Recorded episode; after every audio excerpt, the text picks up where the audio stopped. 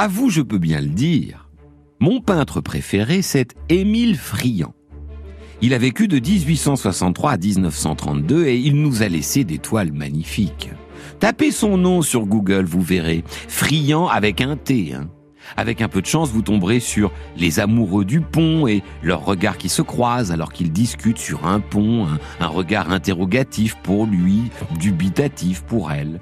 J'aime aussi le repas entre amis où des canotiers se font une bonne bouffe ou encore le célèbre tableau La Toussaint, tableau qui voit une famille se rendre au cimetière de Préville en passant devant un clochard assis par terre.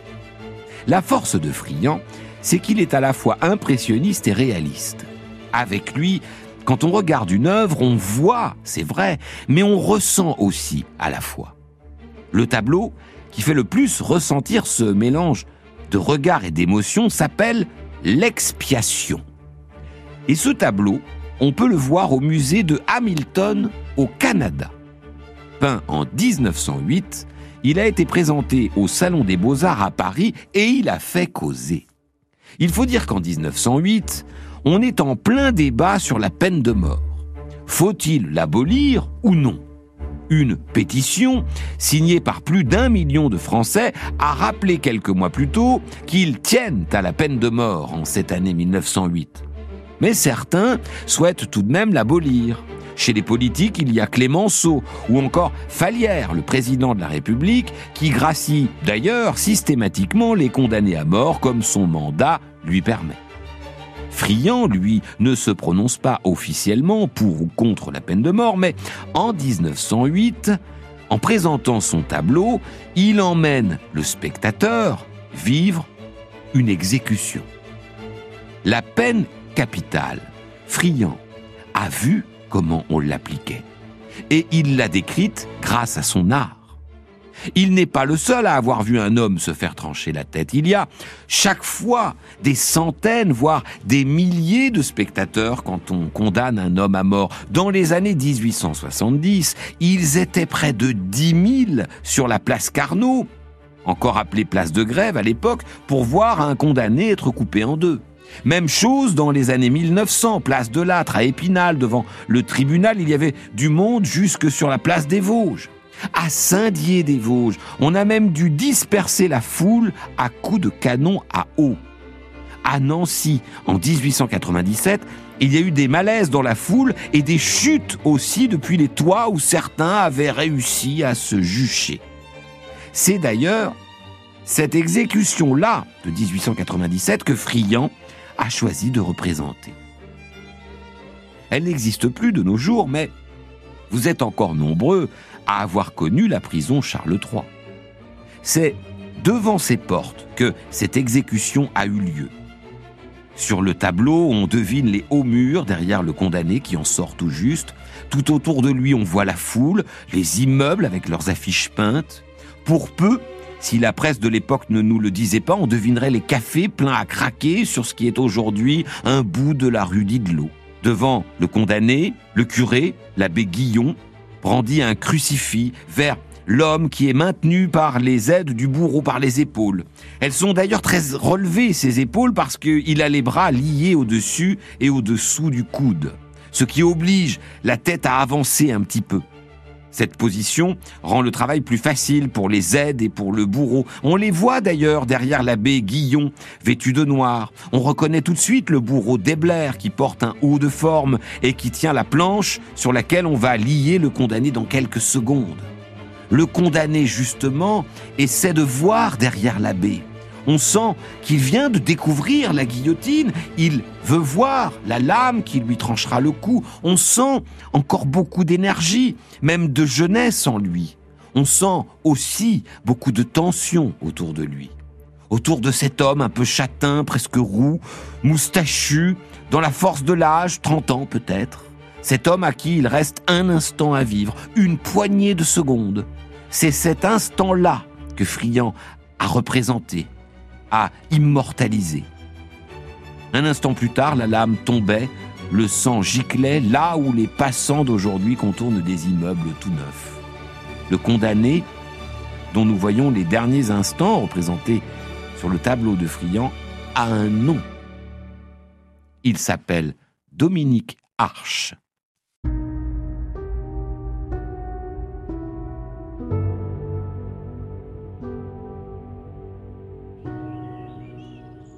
1895.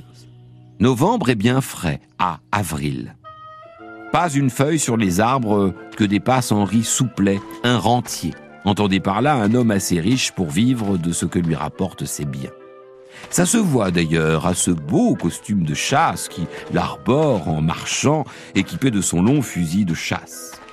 L'homme est à l'affût du gibier qui passe si facilement par les bois du côté des ruines de l'abbaye de Saint-Pierremont, dont on distingue le vieux pigeonnier un peu plus loin.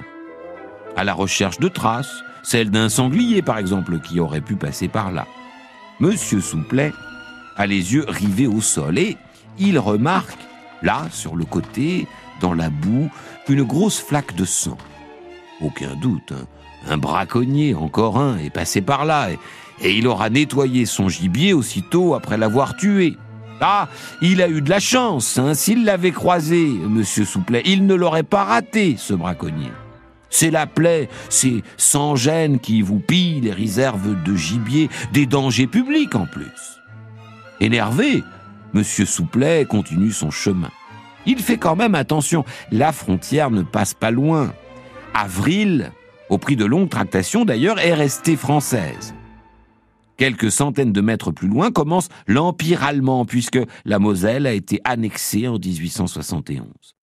De l'autre côté de la frontière, il y a Moyeuvre petite ou Neuf chefs. Et on passe facilement d'un pays à l'autre. Hein. Remarquez, les gens d'ici ont l'habitude des frontières et l'habitude qu'elles bougent aussi. Mais, mais il arrive qu'on croise aussi des douaniers tatillons et là, il faut s'expliquer et ça peut durer un moment. Quelques semaines plus tard, revoilà Monsieur Souplet qui repasse dans ce sentier où il est venu début novembre. La flaque de sang n'est pas loin.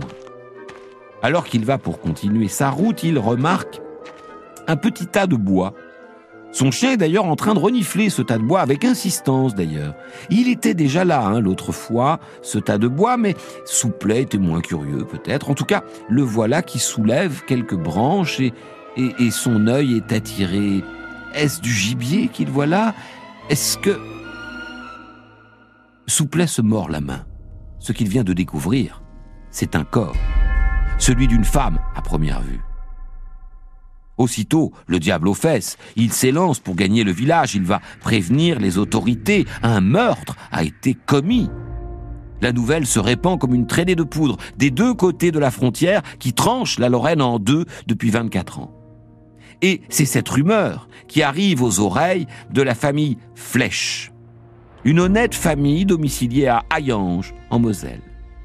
Voilà plusieurs jours hein, que Marguerite, 15 ans, a été confiée à un monsieur pour devenir bonne chez une châtelaine de Briey, une certaine Madame Seckerstucken. L'homme avait promis que Marguerite enverrait des nouvelles dès son arrivée. Or, voilà des semaines que la petite est partie et qu'ils n'ont aucune nouvelle.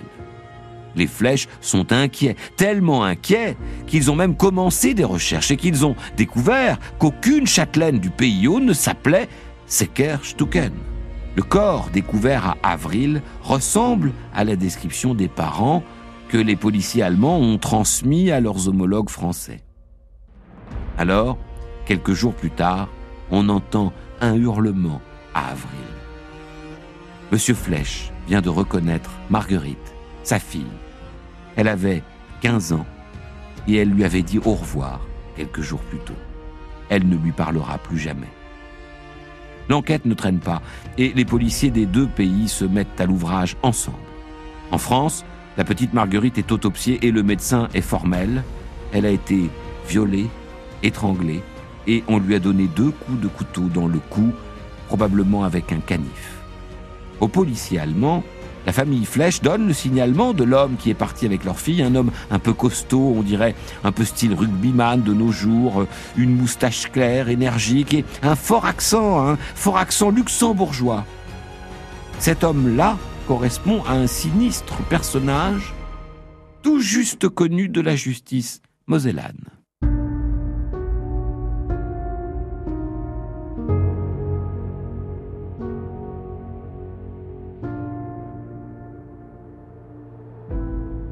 1896, il a tout avoué.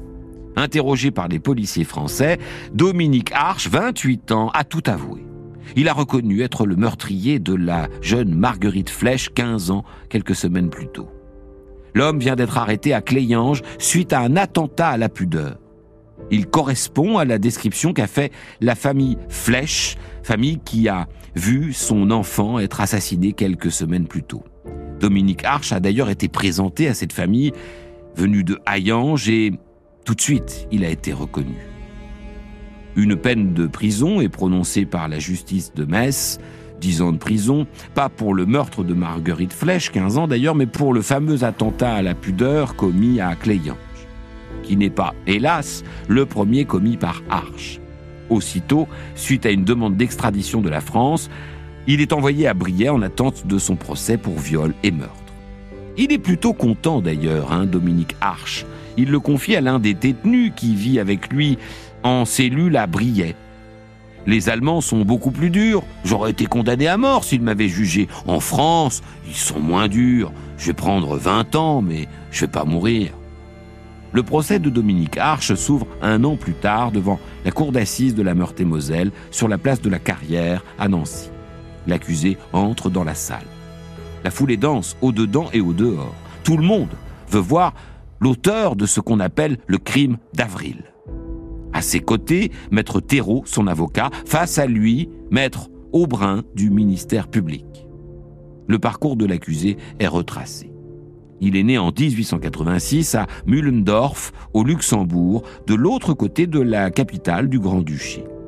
Un peu d'école et, à 13 ans, le boulot. Comme garçon de ferme. Il loue ses bras de ferme en ferme. Il faut dire qu'il est vraiment costaud, hein, une force de la nature que ce garçon toujours ponctuel, toujours travailleur. Ses employeurs ne tarissent pas d'éloges côté travail, mais il a deux défauts. Deux sacrés défauts d'ailleurs.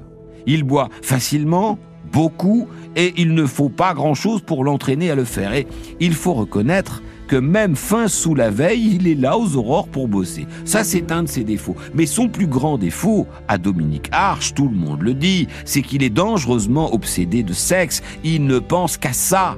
Il passe son temps à chercher du sexe et que les femmes soient consentantes ou non, ça lui importe peu. Certaines le sont remarquées, hein, comme cette jeune fille que Arche séduit avec laquelle il fricote un certain temps. Et la nature est ainsi faite qu'elle tombe enceinte.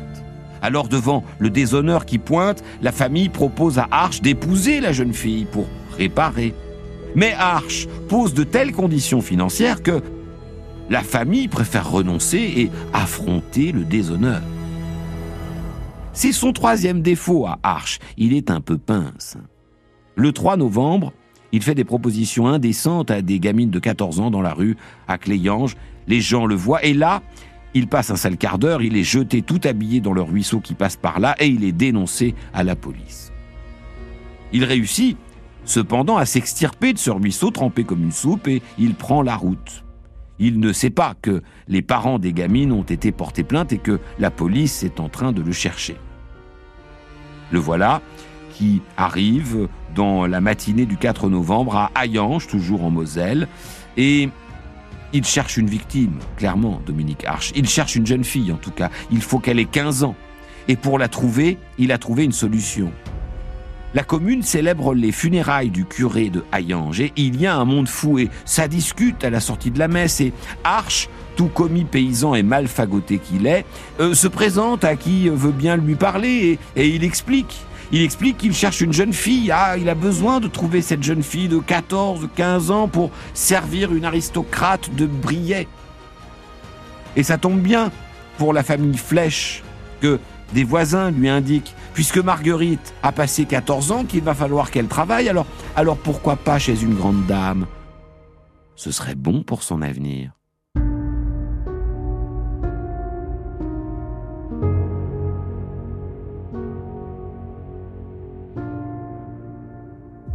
Lors du procès de Dominique Arche, fin novembre 1896 à Nancy, après avoir détaillé le passé de l'accusé, on en vient à raconter cette terrible journée du 3 novembre 1895, la dernière journée de la jeune Marguerite Flèche.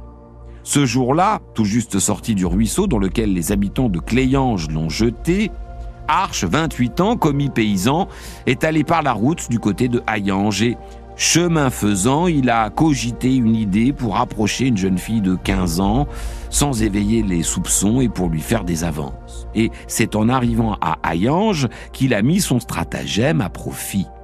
Un jour d'obsèques que ce 4 novembre 1895, il y a un monde fou puisqu'on enterre le curé de Hayange. Et Arche sympathise très vite dans la foule. Faut dire qu'il a une bonne gueule et qu'il sait parler.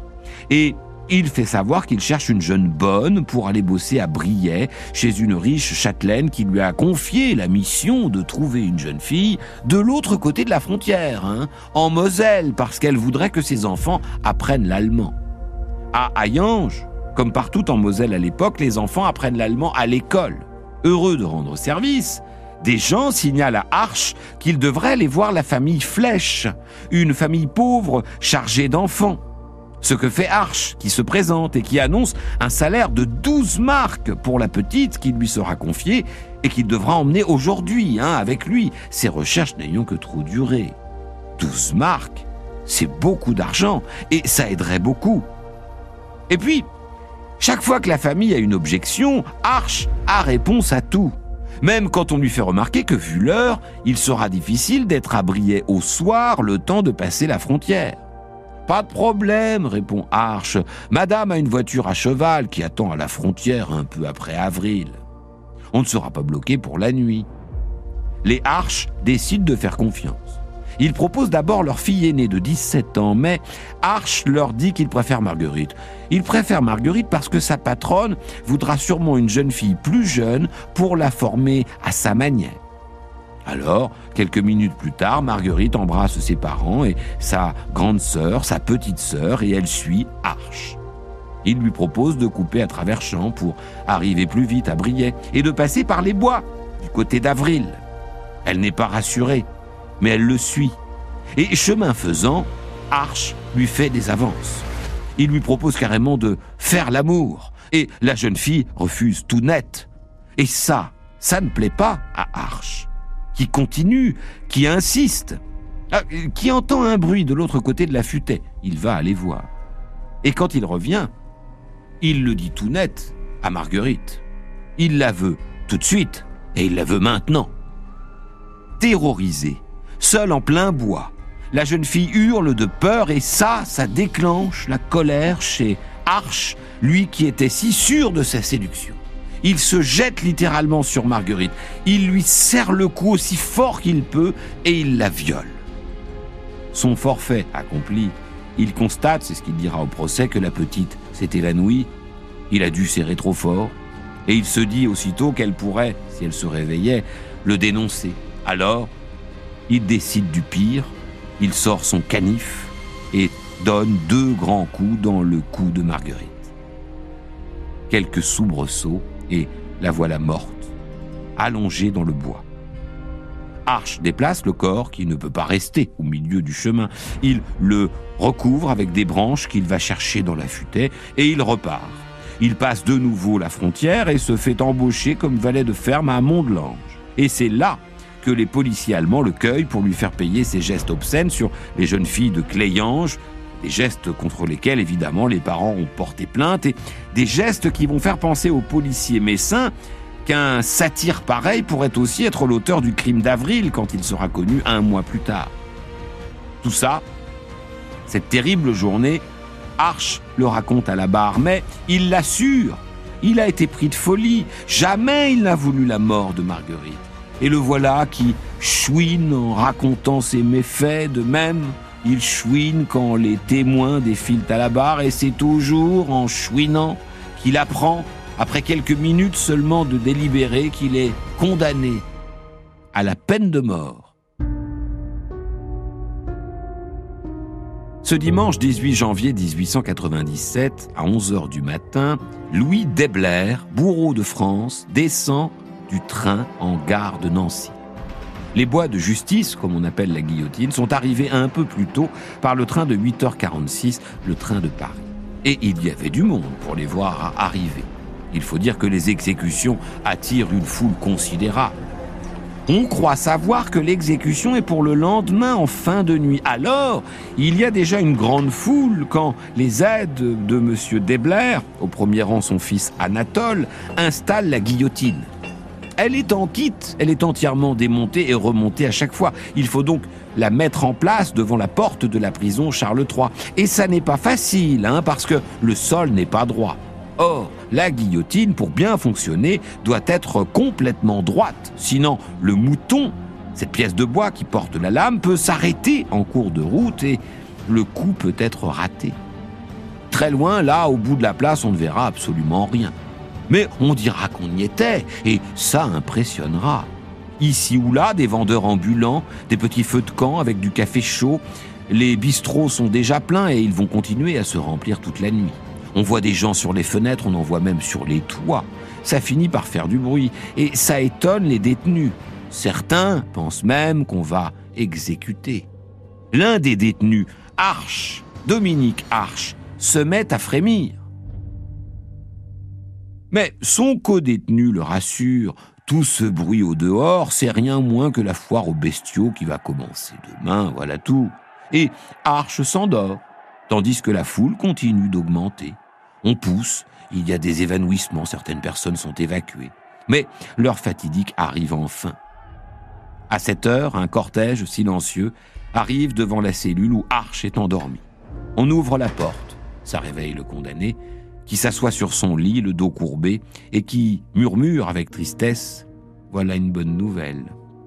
Monsieur Berger, directeur de la prison, prononce alors la phrase habituelle. L'heure de l'expiation est venue.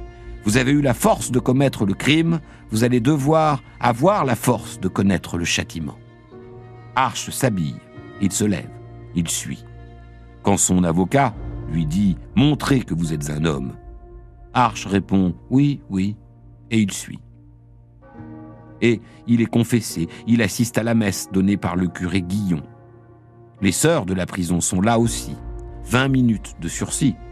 Ensuite, on l'assoit, on lui rase la nuque et le froid de la lame des ciseaux le fait tressaillir. On lui propose un café avec du rhum. Je n'ai besoin de rien, répond-il. Il faut moins de trois minutes pour finir. On lui lie les bras le plus haut possible, ce qui a pour effet de faire pencher la tête en avant, et on lui échancre la chemise.